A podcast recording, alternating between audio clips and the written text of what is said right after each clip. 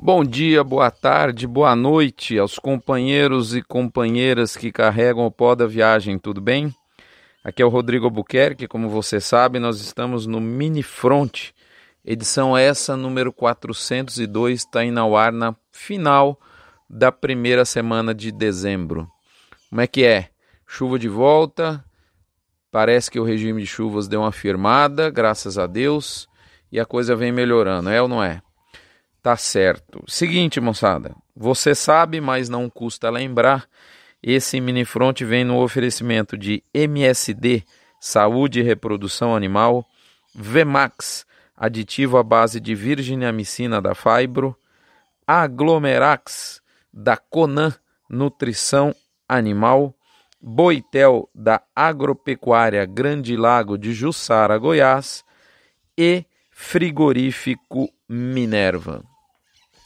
Muito bem, dessa vez, como você sabe, é, a gente fala, dessa vez não, nesse mini front, no mini front, a gente fala do curto prazo da arroba. Eu digo para você que depois de 18 semanas e quase 65, isso mesmo, 65 reais de recuperação de valor, a arroba média do boi no Brasil teve uma queda semanal de 11 reais, foi uma queda importante. E ela caiu para 196 com 41 centavos por arroba a prazo nos dados da Scott, adaptados pelos números do abate BGE na metodologia do front.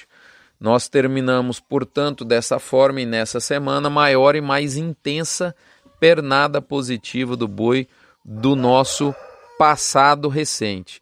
Poucas vezes, inclusive, vistas vista na história. E aí? e aí, meu amigo e minha amiga?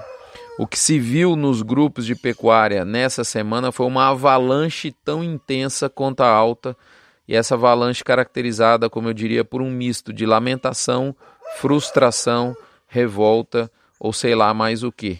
Frases como acabou o sonho ecoaram aos quatro cantos.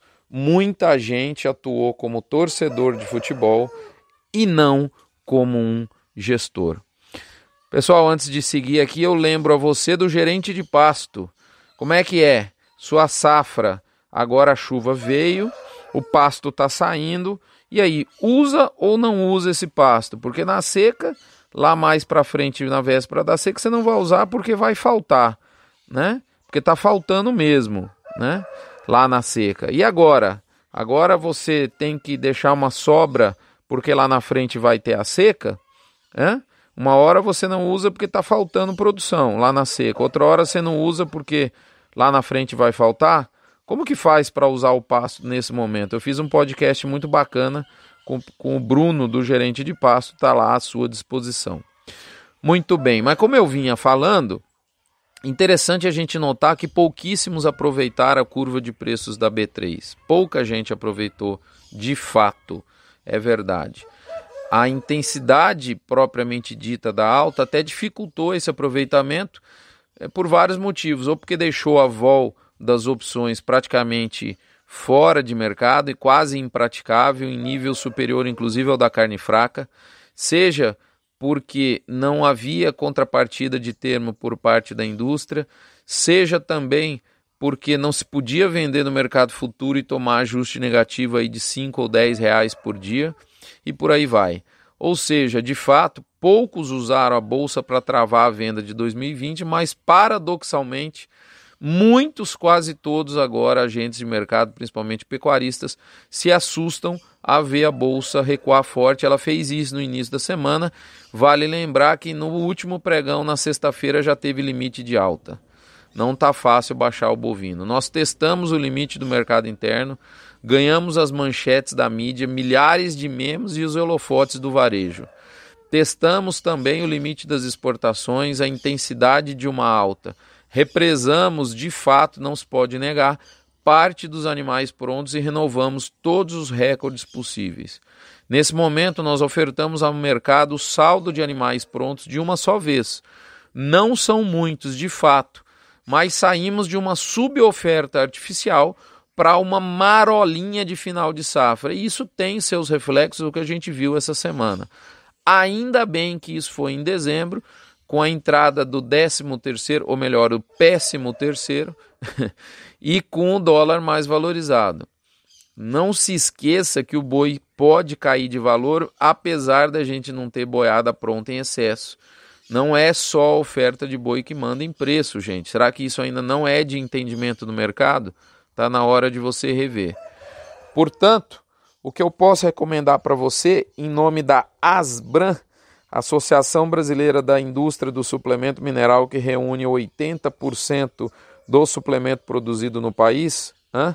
a Asbran vem dizendo para você a minha melhor recomendação nesse momento.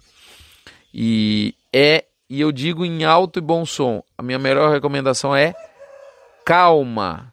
Nada sobe indefinidamente. Da mesma forma que houve excessos enquanto a curva era positiva, haverá exagero para baixo. Não se deixe levar pelo desespero de quem só torceu e não travou, não aproveitou a alta, ou pelos discursos repletos de interesses. A água está turva. O boi está buscando um equilíbrio no mercado físico e futuro. O pique de alta foi perdido, é fato. Mas não será fácil derreter o bovino agora, porque o poder da negociação durante a engorda pasto favorece o pecuarista. Eu não creio que a reposição vai ceder muito nesse momento, ou talvez não vai ceder quase nada, e isso por si só dá e mantém o suporte para a arroba.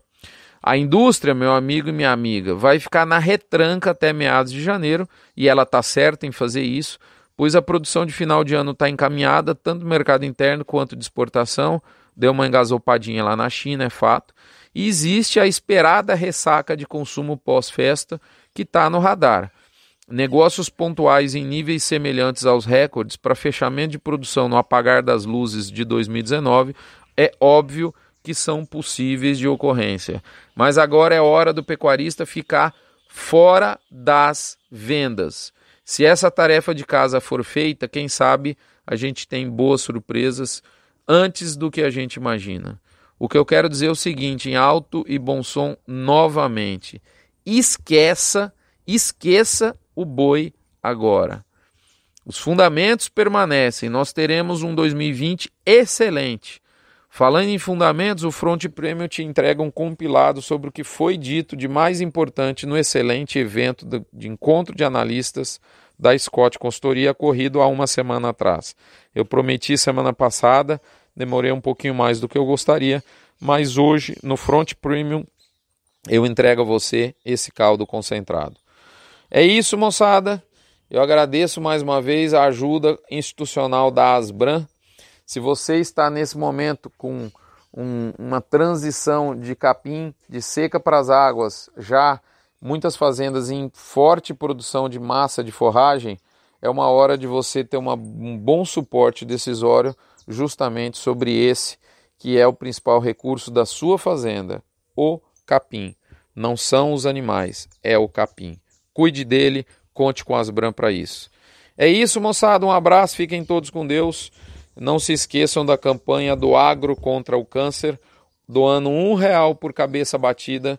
Você não esvazia seu bolso, mas enche de, de esperança, de cura, um monte de gente que é atendida por esse nosso nossa maior obra de caridade do Brasil. Faça como o Nelore 4x4. No último leilão deles ocorrido, um animal foi doado, esse animal foi doado, ele foi leiloado, o comprador doou novamente esse animal e isso foi assim, por assim se dizer, por três vezes e foi arrecadado mais de 30 mil reais para o hospital.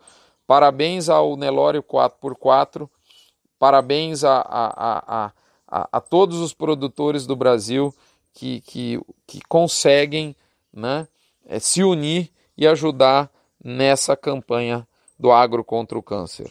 Ao Guilherme, toda sua família e os demais parceiros do Nelore 4x4 ficam aqui os nossos agradecimentos. Um abraço, fiquem com Deus, até a próxima semana.